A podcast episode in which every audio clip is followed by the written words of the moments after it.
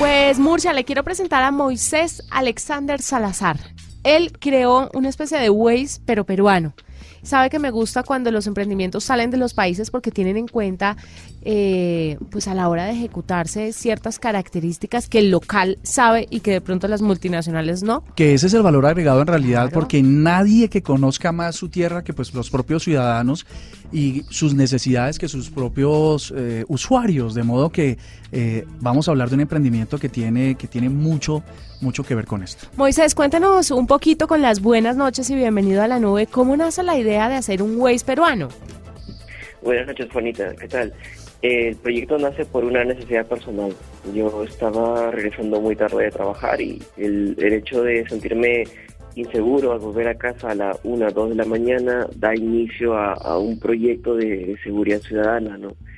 Al inicio solamente tenía un montón de pánico, pero actualmente, luego ya de un par de años de, trabajo con esto, es una red social que permite de que todas las personas podamos compartir conocimiento, ¿no? Es una herramienta que organiza a las personas y les permite compartir de forma anónima conocimientos sobre delitos o incidentes sociales, ¿no? de tal manera en que entre todos nosotros nos podemos cuidar también. O sea, no es una aplicación de mapeo eh, para que usted lo vaya siguiendo, sino que le avisa cuáles zonas son las inseguras. Aquí en Colombia le quiero contar que hace un par de semanas ocurrió una tragedia y es que por una calle muy peligrosa Waze llevó a, una persona y, y obviamente pues la historia termina muy mal. Un desenlace fatal. Sí, termina muy mal. Entonces, pues todo el mundo estaba un poco un poco escéptico, ¿no? A seguir escéptico con seguir las órdenes de Waze. Sí, porque obviamente hacen un mapeo, pero el que vive eh, por ahí es el que sabe cuáles calles son las peligrosas y cuáles no. Entonces, lo suyo es un emprendimiento más eh, tipo red social para avisar zonas de peligro.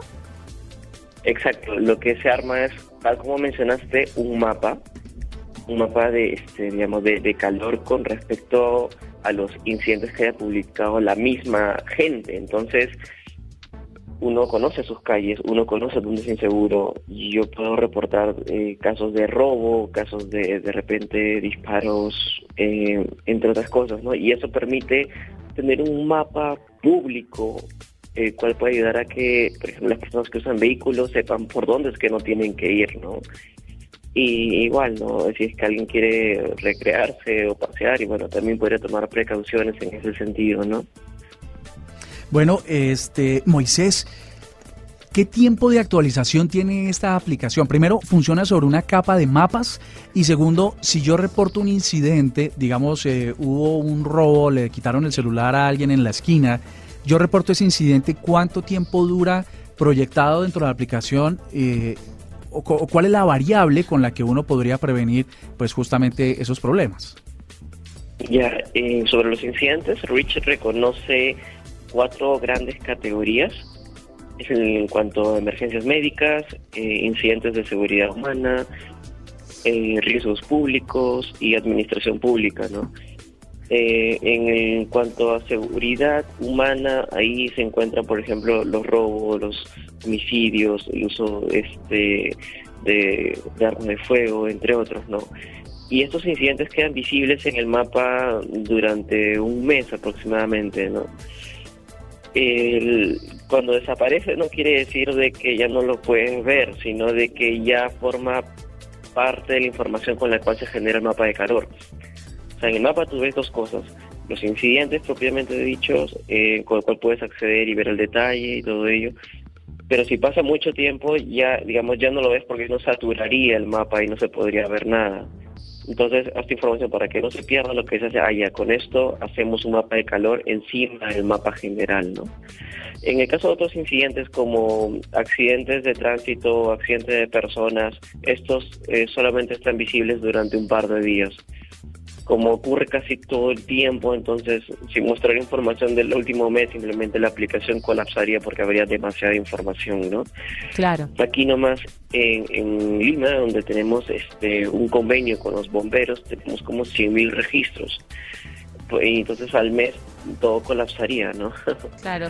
Eh, Moisés, Rich, dice usted que tiene presencia en toda Latinoamérica y ya para finalizar, eh, ¿usted podría decirnos si va a abrir oficinas en las diferentes ciudades de, de esta región o si la aplicación es autosostenible y administrable exclusivamente desde Perú?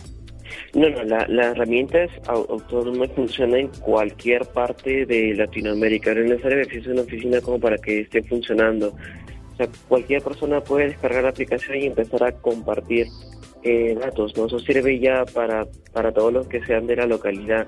E igual, ¿no? Si es que alguno de ustedes va de viaje de repente a Costa Rica o va a Perú, donde se usa la aplicación eh, por bastante, eh, ustedes podrían conocer los mapas de calor que se forman por de Rich, Igual si es que de repente alguien acá viaja a Colombia y, hay usuarios de Colombia que han compartido incidentes y comparten un mapa de calor con, con cualquier cualquier persona, ¿no? Entonces, este es, es independiente, ¿no? no es necesario que haya una oficina, o sea, ya la aplicación ya funciona y no, le quedan todos invitados, más bien a quienes están escuchándolo a, descargar la aplicación, se llama Reach, escribe R-E-A-C-H y es completamente gratuita, ¿no? Tú puedes Así como compartir incidentes, también puedes pedir socorro de forma inmediata. En menos de 5 segundos presionas un botón y alertas a todos tus amigos, tus familiares y compartes tu ubicación en tiempo real. Fantástico, Moisés. Alexander Salazar, gracias por estar con nosotros. Nos hablaba de Airwitch, una aplicación que se está llevando a cabo en Perú y que evita todo este tipo de incidentes que hemos tenido, pues lamentablemente, en otros países. Porque sí, eh, Waze lo manda uno por unas calles que de pronto no saben que son tan peligrosas. Además de esto, Murcia, ¿sabe qué otra cosa ha traído Waze? La congestión en las zonas residenciales y, el, y, y la queja de las, de las personas porque obviamente como desvían las el tráfico de las avenidas y de las vías principales y los llevan por vías alternas, pues los meten en zonas residenciales y la gente que tenía una casa allí se desvaloriza pues porque ya el ruido de los carros y del tráfico es insoportable. Entonces hay que tener en cuenta que estas tecnologías no están acabadas de inventar.